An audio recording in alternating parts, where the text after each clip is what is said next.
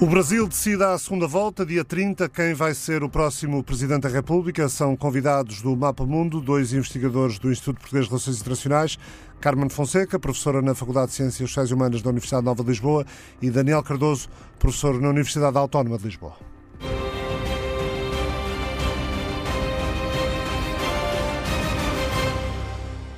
Mais de 5 pontos percentuais de diferença, mais de 5 milhões de votos, mas Lula da Silva não conseguiu chegar aos 50% e resolver à primeira volta a eleição presidencial brasileira. Lula tem razões para estar satisfeito com a vitória. Bolsonaro também tem razões para festejar, não perdeu a primeira volta e conseguiu alguns eh, pontos importantes, nomeadamente noutras eleições eh, que coincidem também com a eleição presidencial. Vamos começar por Carmen Fonseca, investigadora do Instituto Português de Relações Internacionais, professora na Universidade Nova de Lisboa. Carmen, eh, que leitura é que podemos fazer daquilo que aconteceu no domingo? Olá, boa tarde. Uh, bem, de facto, foi um, foram resultados que, de certa forma, uh, surpreenderam ou que foram surpreendentes em, em algumas uh, dimensões, nomeadamente a diferença entre aquilo que eram os resultados esperados e aquilo que efetivamente aconteceu, nomeadamente a, a margem de, entre Bolsonaro e, e, Lula e a subida de, Lula, de Bolsonaro que, não, que as sondagens não, não captaram. e depois acho também que há, que há uma leitura não necessariamente, como também referias, eh, relativamente às eleições presidenciais, aos resultados presidenciais, mas ao sistema partidário brasileiro e com o fracasso, digamos assim, do PSDB, um partido tradicional da democracia brasileira, que já vinha dando sinais de, de algum desgaste de, nas eleições anteriores e que sai muito, muito derrotado uh, destas, destas eleições, não consegue uh, o, está, o governador, uh, eleger o governador do Estado de São Paulo, nem Aliás, sequer. teve Rodrigo, Rodrigo Garcia, que teve 18% dos votos. Exatamente, nem sequer passou à, à, à, segunda volta e, portanto, o Estado de São Paulo era tradicionalmente o grande bastião do PSDB e apenas no, no Rio Grande do Sul passa à segunda volta com, com, o Eduardo Leite, uh, mas também com uma diferença bastante significativa de um, uh, uh, de um dos grandes políticos, digamos assim, que apoiou Bolsonaro, que foi ministro de, de Bolsonaro e que não tem, Rio Grande do Sul também não tem uma tradição de sair do PSDB, portanto, normalmente é uma oscilação entre candidatos do PSDB, MDB ou PT, e, portanto, eu acho que é uma leitura também importante a fazer esta possível eh, alteração que estamos a assistir também ao sistema político brasileiro. Daniel Cardoso, leitura ao que aconteceu no domingo. Além dos pontos que a Carmen uh, já destacou, com os quais eu concordo em absoluto, eu destacaria um, a vitória do Lula, que é uma vitória um, a todos os títulos inédita. É a primeira vez que um candidato ganha a primeira volta contra o incumbente. Isso nunca tinha acontecido e, em números absolutos, é um, a maior uh, a percentagem eleitoral que um candidato presidencial tem no Brasil à primeira volta também. Uh, e por isso, para alguém que já esteve na presidência, que passou pela prisão, que esteve envolvido em vários casos de corrupção, tendo sido uh, as sentenças anuladas agora, para um político que já tem 76 anos, chegar a esta fase da sua vida e conseguir este resultado na primeira volta das eleições brasileiras é algo que é assinalável. Claro que a vitória fica marcada e tem um sabor amargo pelo facto de uh, Bolsonaro ter tido um resultado eleitoral que estava acima do previsto. As sondagens, elas de facto não erraram muito quando se tratou da percentagem que Lula teve, aí ficou dentro da margem de erro, mas a percentagem que foi atribuída depois pelos eleitores no domingo a Bolsonaro ficou acima dessa, dessa margem de erro e foi algo que escapou às, às sondagens. E a meu ver, provavelmente aquilo que escapou com mais clareza às sondagens, uh, tanto a nível presidencial como a nível estadual, foi a força do bolsonarismo. Enquanto que em 2018 era uma força disruptiva, algo que era novo na política brasileira, o que as eleições de 2022 mostram é que este movimento político já não é um movimento político de novidade, é um movimento político de capilaridade, que está distribuído por todo o país. Que está sim, consolidado. Que está consolidado. E está consolidado ao ponto, como a Carmen estava a referir, de ter feito implodir o partido de centro-direita no Brasil. Por isso, há aqui, de facto, uma distribuição de forças políticas que está a ser alterada no Brasil e é algo que nós temos que acompanhar com atenção, porque vai ter consequências políticas, como nós já estamos a ver. Eh, há uma, há uma foto que eu considero brilhante na, na, na primeira página da, da, Folha de São Paulo, na, na terça-feira, uh, do, do repórter fotográfico Bruno Santos, da Folha Press, que mostra uh, Lula com a, com a mão na cabeça, com um ar de preocupação, com a mão sobre a testa, uh, e, e, no o fundo, que, onde deveria estar a, a palavra esperança, está cortado e diz espera e ele vai ter de esperar até dia 30. Uh, Geraldo Alckmin, na, na madrugada de, na, da noite da, da eleição, uh, deu-me uma entrevista de alguns minutos, de uns 10 minutos, e dizia que só falta 1.7 só falta 1,7 para Lula chegar um, à presidência e chegar à vitória. Eh, e que a campanha continuaria, portanto, com, com a esperança e o otimismo que, que a campanha de, de, Lula parte para esta segunda volta. Mas não são favas contadas, Carmen. Absolutamente. Uh, eu acho que, que Lula tem. Eh, Lula e a, e a, sua equipa e a sua campanha têm um duro trabalho para fazer durante estas semanas. Conseguiram o apoio de, do partido de, de Ciro, uh, de Ciro Gomes, de Simone Tebet, que, ao contrário de Ciro, afirmou claramente uh, o seu apoio ao PT e a Lula por considerar uh, que é a opção e a forma de preservar a democracia, mas isso não significa. Deixa-me que... só, deixa só introduzir aqui uma, uma, uma nuance. A, a senadora Simone Tebet disse que sim, que apoiava Lula da Silva pelo compromisso com a democracia, mas não deixou de, de salientar a ausência ou a escassez de programa político na candidatura de Lula da Silva. Precisamente, isso é, é uma das, uh, um dos caminhos que Lula deverá, uh, deverá seguir ou deveria seguir agora na, na, na, campanha para o segundo turno, que é apostar precisamente na apresentação do seu programa e das suas uh, propostas.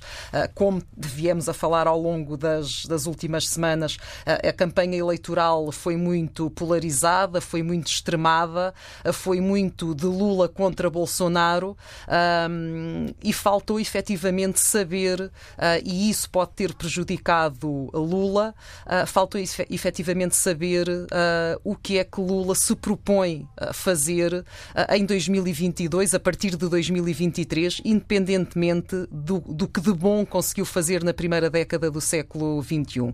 Lula centrou-se muito na, no que conseguiu fazer, naquilo que teve de bom para, para o Brasil, mas a verdade é que uh, com um, um, um, quadro, um cenário partidário e político diferente, em, no início do século XXI não tínhamos o Bolsonaro nem uma extrema-direita forte, assim como em 2018 não tínhamos, como o Daniel referiu, uma extrema-direita já tão forte no, no Brasil, a campanha, a equipa de Lula precisa de refazer um pouco a, sua estratégia, porque assim como uh, o, uh, o bolsonarismo uh, já não é algo que reside apenas na figura de Bolsonaro, está muito presente na, na sociedade, nas pessoas, apesar dos votos obtidos por Lula, verificamos também que o anti-PT e o anti-lulismo é algo que ainda persiste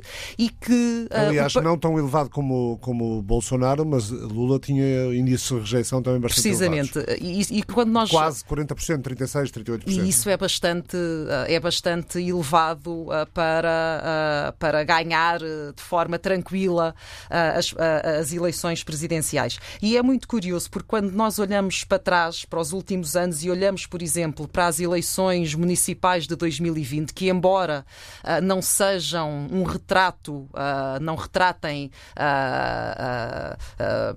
fielmente aquilo que se passa em termos nacionais ou, ou, ou, não sejam um, um, um, um cenário daquilo que depois vai ocorrer nas eleições presidenciais, mas quando nós olhamos para os resultados das eleições municipais de 2020 e para a estratégia que Bolsonaro no governo passou a adotar, é muito significativa a forma como Bolsonaro e a sua equipa entendeu as mudanças e o caminho que devia seguir de apelo ao centrão, a remodelação governamental que fez de apelar já ao PL, ao Partido Liberal, onde a Lula se veio uh, afiliar, uh, os apelos ao próprio Senado e ao Presidente do, do Congresso, que passou uh, a gerir, digamos assim, o orçamento e que beneficiou bastante Bolsonaro nesta, nesta campanha, enquanto, por outro lado, o Partido dos Trabalhadores ou não entendeu uh, ou não adotou uh, a melhor estratégia. Uh, o PT, tal como o partido de Bolsonaro, ou nas eleições municipais, o bolsonarismo, por assim dizer, os candidatos que Bolsonaro apoiava em termos municipais foram praticamente todos derrotados. o Partido dos Trabalhadores também teve uma das maiores derrotas julgava-se que poderia haver uma que iríamos estar a, a, a, iniciar, a assistir a uma renovação da esquerda, mas isso não aconteceu e não aconteceu também porque a partir do momento em que Lula uh, regressa, uh, acaba por, uh, por tornar mais difícil a emergência de uma esquerda renovada ou de candidatos, de figuras que possam rejuvenescer de certa forma forma a esta esquerda e, e, e a centro-esquerda, se nos recordarmos, por exemplo, que o candidato do PSOL, Guilherme Boulos, foi dos deputados que mais, mais uh, votos teve uh, e que na, na campanha, uh, nas eleições municipais, foi um, um, uma figura que teve uma, uma, uma, um papel muito importante e que se considerava que poderia vir a revitalizar, a dar uma nova força, uma nova vida à esquerda, mas Lula ah, ainda está muito presente e associado à, esquerda, à esquerda brasileira e, de certa forma, dificulta um bocadinho essa, ah, essa, esse rejuvenescimento, essa revitalização que a esquerda e a centro-esquerda necessita. E, e, também não, e também não se sabe até que ponto, mesmo não havendo Lula na equação, ou no dia em que não houver Lula na equação, se o Partido dos Trabalhadores vai, vai permitir, digamos assim, que possa emergir como figura cimeira desse campo alguém que não é propriamente do partido. Precisamente, precisamente. Ah, porque Guilherme Boulos não era, ah, não era do partido. Ah, uma das figuras que também, na altura, começou a ter alguma força dentro do PT, mas numa uma visão muito mais crítica do, do Partido dos Trabalhadores, acabou também por depois ser um bocadinho ocultada com o aparecimento, o aparecimento de, de Lula. E, portanto, isto só para assinalar estes dois caminhos e estas duas estratégias seguidas pela por Bolsonaro uh, e pelo partido ao qual ele depois se, se alia e pelo Partido dos Trabalhadores. Uh, e talvez também uh, na campanha presidencial o facto de se fazerem algumas escolhas e de Lula e o PT ter o apoio de figuras importantes da democracia brasileira, de Fernando Henrique Cardoso, ou depois de outras, de outras figuras de, de campos diferentes, uh, de campos políticos e ideológicos diferentes do PT, eu creio que o PT e Lula acreditaram que isso seria suficiente para captar uh, um, os, os, votos de um, uh, de um centro, mas a verdade é que, como o Daniel estava a dizer, esse centro e eventualmente um centro de direita do PSDB acabou por ir muito mais para Bolsonaro, provavelmente do que, uh, do que para Lula, e, e, daí eu dizer que o, o, trabalho que Lula agora para uma segunda volta tem que fazer é muito mais uh, forte, muito mais duro do que provavelmente aquele que, que, Bolsonaro tem que fazer, até porque tem um apoio uh, muito significativo ao nível e, e já decidido ao nível de, de eleição de governadores, de, de senadores, portanto dá-lhe algum conforto, embora obviamente tenha que continuar a fazer esse trabalho. Bolsonaro, Daniel Cardoso, que tem o apoio do governador cessante do, do Estado de São Paulo, como, como já falamos, tem o apoio do governador reeleito do, do Rio de Janeiro, Cláudio Castro, tem o apoio eh, muito importante do governador reeleito eh, de Minas Gerais, Romeu Zema, que ganhou com 56% dos votos, e há, e há eh, todo o historial que indica que eh, quem ganha Minas Gerais ganha, ganha o país, sendo que na eleição presidencial para Minas Gerais, três dias antes da eleição, Lula estava à frente na, na, na, na sondagem da Datafolha com 16 pontos percentuais de diferença e a, e a vitória acabou por ser por números mínimos. E vamos ver até que ponto agora esta, esta declaração de voto e de, e de apoio de Romeu Zema eh, em Minas Gerais não faz virar a balança para o lado Bolsonaro. Uhum. Ontem Bolsonaro teve também o apoio que já, já, era, já se contava dos governadores do, do Paraná, do, de Goiás e do Distrito, e do Distrito Federal, portanto Brasília, mas ainda assim eh, os números não são, não são propriamente favoráveis a Bolsonaro. A sondagem do IPEC que é o novo, o antigo Ibope, eh, eh, nos últimos, com 2 mil eleitores nos últimos três dias, indica que o ex-presidente, Luiz Inácio Lula da Silva, tem no momento 51% das intenções de voto e o presidente Jair Bolsonaro conta com 43%. A margem de erro é de dois pontos a mais ou menos, isso significa que o candidato do PT tem 49% a 51, 53% no, no, na segunda volta e, e, o atual, e o atual inclino do, do Palácio da Alvorada e governante no Palácio do Planalto, tem 41% a 45%. Eh, votos, eh, aqueles que declaram eh, votar em branco ou anular o voto são 4% e 2% não responderam ou dizem que estão indecisos. Portanto, apenas 2% indecisos. Se considerados apenas os votos válidos, que os votos, os votos válidos, portanto, excluem os brancos e os nulos.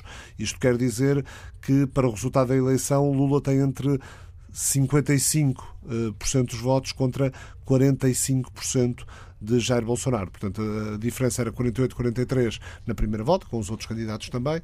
Eh, na segunda volta, considerados os votos válidos, 55% para Lula, 45% para Bolsonaro. Ainda assim, é uma diferença que uh, permite, permite a Lula encarar com confiança e Bolsonaro com preocupação, ou estes apoios destes governadores que Bolsonaro tem conseguido fazem com que o, que o atual presidente possa ter legítimas esperanças de ser reeleito? Um, essas esperanças, elas existem, Uh, e elas são muito apoiadas pelo facto de ele ter tido um resultado na primeira volta que novamente ficou acima das, das, da, daquilo que as sondagens mostravam até dias antes, no, no, dia anterior, na véspera. Estamos a falar de mais 7 pontos percentuais do que, era, do que era esperado. Isso galvanizou, de alguma forma, um, a campanha de Bolsonaro e estes apoios, que não são apoios surpreendentes, são de alguma forma políticos que já estavam próximos uh, de Bolsonaro e que já tinham estado com Bolsonaro antes. Durante a campanha para os Estados, estes governadores que acabaram de, de por ganhar à primeira volta distanciaram-se um bocadinho de Bolsonaro, principalmente pela prestação que Bolsonaro teve durante a pandemia e o conflito que Bolsonaro teve até com os governadores dos Estados e por isso foi necessário distanciarem-se relativamente de Bolsonaro durante a campanha, mas logo a seguir à campanha com os resultados eleitorais voltaram novamente a Bolsonaro. Isso aconteceu com Zema, por exemplo, que se distanciou relativamente, mas agora já está com Bolsonaro novamente. Por isso, a campanha de Bolsonaro fica relativamente galvanizada agora com estes, com estes apoios. Isso, isso é um facto. Mas não nos podemos esquecer que uh, quem novamente, quem ficou em primeiro lugar na primeira volta foi Lula com uma distância de votos muito grande, são, continuam a ser 6 milhões de, de votos, 5 pontos percentuais. Lula teve apoio uh, da pessoa que ficou em terceiro lugar nas eleições, Simone Tebet, da pessoa que ficou em quarto lugar. Foi um apoio um pouco envergonhado de Ciro Gomes, mas esse apoio veio principalmente por via do, do seu partido e uh, Lula da Silva conseguiu também já reunir apoio, uh, apoios importantes entre governadores. O governador do Pará, o governador de Piauí, o governador do Rio Grande do Norte. Por isso, estes primeiros dias têm sido dias de grandes movimentações uh, em termos de tentar conseguir apoios e até agora, ambas as campanhas têm sido bem-sucedidas em concretizar esses apoios. Eu até diria que talvez Lula da Silva tenha sido ainda mais eficaz na concretização destes apoios porque ele está a conseguir apoios fora daquilo que é a sua família política. Conseguiu o apoio de Simone Tebet, que é do centro-direita, de Ciro Gomes, que estava desavindo com Lula da Silva, por isso ele tem conseguido sair para além daquilo que é a bolha uh, do PT. Eu diria que talvez a tarefa nesta altura de Bolsonaro seja mais complicada que a de Lula Silva, porque tem aqui um desfazamento para recuperar que Lula da Silva uh, não tem. Mas é de facto uma eleição muito, muito competitiva. As sondagens dão-nos estas indicações de 10 pontos percentuais de distância entre eles nos votos válidos, mas como nós sabemos, as, as sondagens são retratos uh, do momento em que são feitas e nós nunca temos a certeza de que vão se fato concretizar na noite eleitoral. Eh, essa, essa capacidade, Daniel, que Lula está a ter de, de, de conseguir apoios ao centro eh, estará também relacionada com o facto de de, de, de, a direita que se opõe agora uh, às ideias de esquerda, ou mais de esquerda, ou centro-esquerda, que o, que o Partido dos Trabalhadores personifica, uh, não, ser, não ser já a direita tradicional, mais, mais elitista, mas mais civilizada, e ser agora, como escreve Maria Hermínia Tavares, professora jubilada da Universidade de São Paulo, num artigo hoje na Folha, eh, a rejeição aos valores da esquerda tem agora um líder popular que fala a língua dos mais primitivos grotões morais da pátria? Há uma aproximação dos dois lados. Eh, eu diria, de facto, Lula eh, está a caminhar para o centro. Uh, ele, perce ele, percebeu que teve que fazer isso, convidou Geraldo Alckmin para ser seu vice-presidente, por isso essa percepção na campanha de Lula esteve sempre lá. O problema, e esse é o dilema que vai uh, estar presente no Partido dos Trabalhadores, é quão longe para o centro o PT pode ir porque se for muito longe para o centro, pode começar a perder o apoio da sua base também. Aqueles que eh, mais fervorosamente partilham os valores de esquerda uh, de Lula da Silva. Por isso vai ter que ser aqui um equilíbrio difícil de ser feito, uh, mas Lula, uh, de alguma forma, com seu, a sua habilidade negocial, pode ser que ele tenha essa capacidade. Mas a aproximação ela vai ter que vir também do centro-direita um, Simone Tebet, Fernando Henrique Cardoso, uh, José Serra, que também já declarou o seu apoio um, a Lula da Silva, estão a fazer esse caminho até Lula da Silva, dizendo que o Brasil está neste momento a passar por um momento histórico decisivo da sua democracia. Eles estão a juntar-se a Lula para defender aquilo que é a Constituição de 1988. E é assim, por essa defesa da Constituição brasileira contra aquilo que é a ameaça de extrema-direita, que estes apoios estão a reunir-se. Não são apoios programáticos daquilo que é, do que é que vai ser feito a seguir, mas é um apoio para a defesa da democracia brasileira. E foi muito interessante uh, o tweet que Fernando Henrique Cardoso partilhou, julgo que ontem ontem, em que ele mostra uma fotografia dele com Lula da Silva a lutar contra a ditadura. Por isso é neste nível que a campanha está, de uma luta de um lado quem defende a Constituição e do outro lado quem está contra ela. É assim que o, PT está a organizar a campanha. Uh, Carmen, uh, pareceu-me pareceu bastante interessante como observador o discurso de uh, que não, acabou por não ser um discurso de derrota, o discurso de, no, no, final da primeira volta, o discurso do presidente Bolsonaro, porque, ao contrário do que lhe costumamos ver, não foi um discurso exaltado, foi bastante calmo, bastante tranquilo, uh, dizendo respeitar uh, a vontade de mudança que os eleitores uh, tinham exprimido, mas para eh, para, mas alertando para o facto de às vezes as, as mudanças não levarem o país para melhor. Por um lado, se te surpreendeu essa, essa forma como Bolsonaro reagiu aos, aos resultados. E depois, eh, introduzindo aqui algo que já vai um pouco mais ao encontro daquilo que nos temos habituado a, a ler e a ver e ouvir do, do atual Presidente. O Presidente Jair Bolsonaro citou esta quarta-feira o analfabetismo no Nordeste para tentar explicar a derrota sofrida para o ex-presidente Luiz Inácio Lula da Silva na região. Disse Bolsonaro, eh, Lula venceu em nove dos dez estados com maior taxa de analfabetismo. Uh, sabe quais são esses estados no nosso Nordeste. Não é só taxa de analfabetismo alta ou mais grave nesses estados, outros dados económicos agora também são inferiores na região. Eu acho que, que, o, que o discurso de, de Bolsonaro foi, por um lado, ah, enfim, foi um, um discurso um bocadinho duplo ah, de, ok, não, não fui, não fui o, o candidato com, com mais votos, mas, ah, como nós estávamos aqui a dizer, mas afinal estou muito mais presente na sociedade, afinal uh, uh, uh, muito, muitos mais eleitores votam em mim do que aquilo que as sondagens, uh, tantas vezes criticadas, queriam dizer. E, portanto, uh, eu acho que Bolsonaro uh, fez um discurso que vai contra aquilo que, nos, que nos habituou, dessa exaltação, desse. fez um discurso imediatamente após o anúncio das, dos, dos, resultados nesse sentido, mas eu acho, enfim, os, os discursos seguintes, nomeadamente esse que, que estás a referir, Bolsonaro tem uma certa dificuldade em ser moderado uh, e em manter uh, o seu discurso dentro dos limites uh, da cordialidade política e em, em períodos de, de, campanha eleitoral muito mais. E, portanto, rapidamente, e como eu dizia no início, aquilo que ele pretende enfatizar é o que é que o PT fez de mal, o que é que Lula fez de mal, e aliás, os discursos de apoio, quer de Zema em Minas Gerais, quer de Tarcísio em São Paulo, foi precisamente de que uh, o, o, Minas Gerais está bem porque o PT nunca esteve cá e São Paulo estava mal e estava num estado caótico porque o, o, o PT uh, ah, uh, andou por aqui e, e, portanto, um, é o tal discurso anti-PT anti e é o discurso anti-Lula que Bolsonaro vai, uh, vai incentivar, vai uh, utilizar.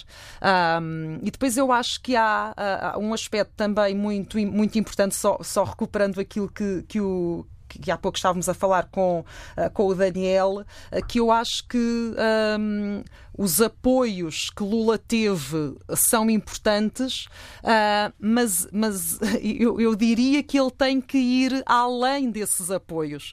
Uh, ele tem que, eu acho que era o, o, Daniel que numa outra ocasião também referia isso, ele tem que dizer quem vai ser o seu ministro uh, da Economia. ele tem, tal como em 2003. Houve muitas críticas a isso, há quase ausência de programa económico na, precisamente, a campanha na, precisamente. Lula. Aquilo que em 2003 apaziguou os mercados, embora não sejam os mercados que, uh, nomeadamente os internacionais, que vão eleger o presidente do Brasil, mas quando em 2003 também uh, Lula moderou o seu discurso, foi o que lhe permitiu ser, ser eleito. não, não, não estou aqui a tentar fazer uma analogia com Bolsonaro e a dizer que se Bolsonaro moderar o seu discurso é o que lhe vai permitir, neste caso, a, a reeleição, porque estamos a falar de realidades completamente diferentes. Portanto, estamos a falar aqui de um discurso de extrema-direita uh, e, e, e, de uma forma diferente uh, de, uh, de, fazer política. Mas, portanto, Bolsonaro tentou moderar uh, esse seu discurso imediatamente após uh, o anúncio das eleições, o que eu acho que é o que eu acho que é positivo, embora provavelmente essa moderação de discurso, pelo menos da parte de, de Bolsonaro, não, não irá durar muito tempo da parte de Bolsonaro e dos, eh, dos principais, dos seus principais apoiantes ao nível dos governos, porque são uh, líderes que são bastante radicais também uh, e, portanto, acho que dificilmente o discurso vai ser marcado pela moderação, porque também não é esse o tom dos apoiantes, uh, dos cidadãos apoiantes de Bolsonaro, dos eleitores de Bolsonaro. E sabemos que a campanha tem sido bastante violenta e as últimas notícias também dão conta de que um militante do PT matou um um bolsonarista, um, um apoiante bolsonarista. Tem, já aconteceu também mais do que uma vez o inverso, portanto está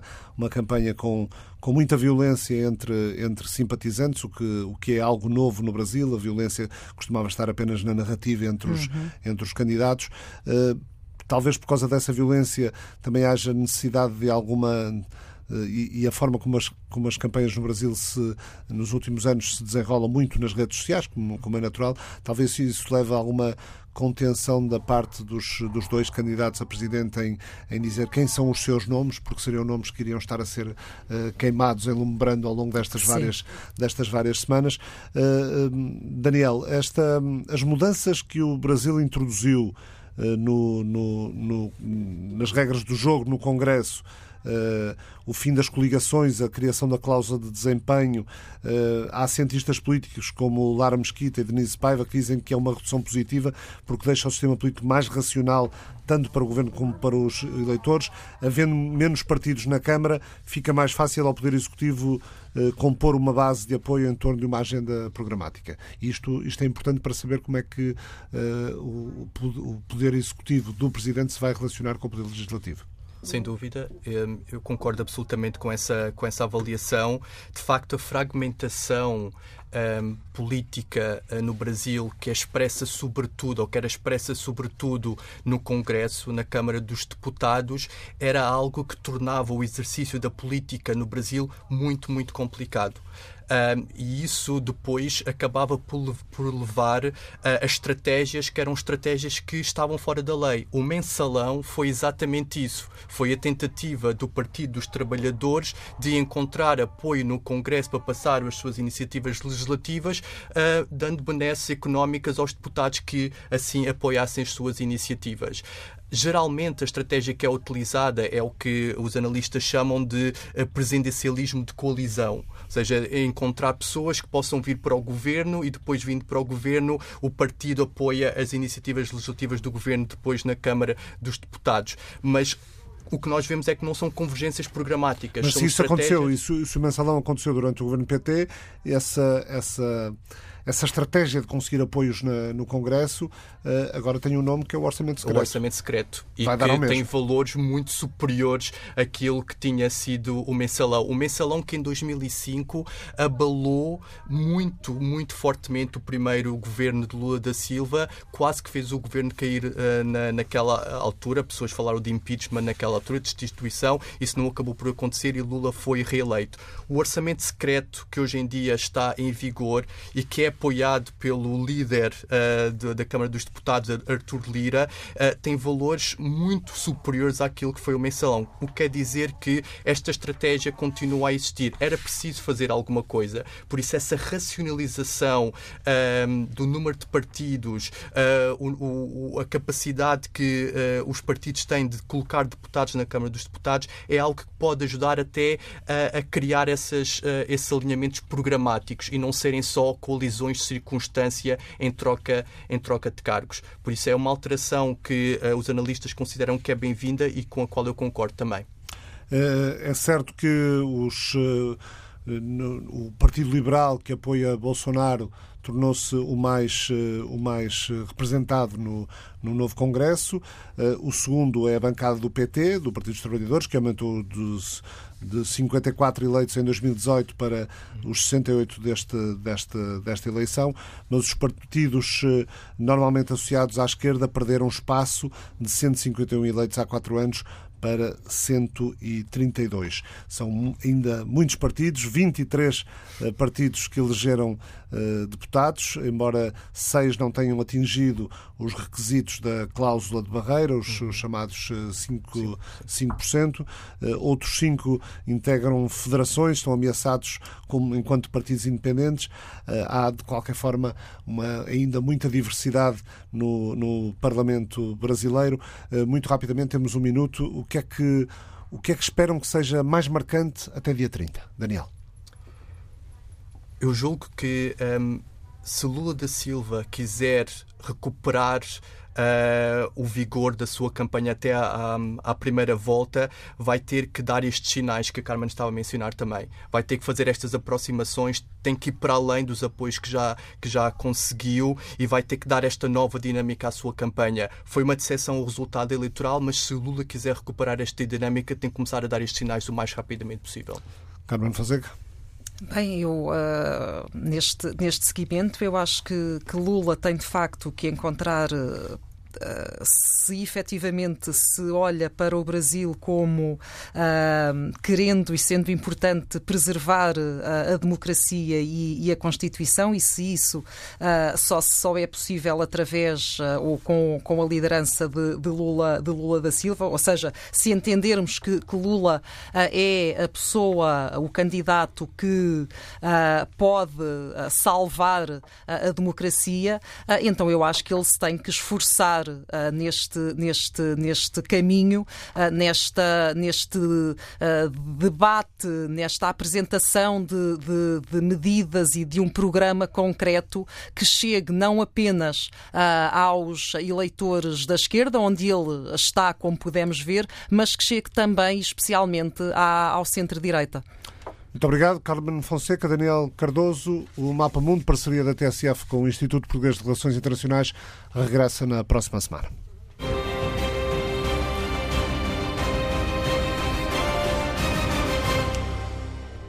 O Mapa Mundo é uma parceria da TSF com o Instituto Português de Relações Internacionais.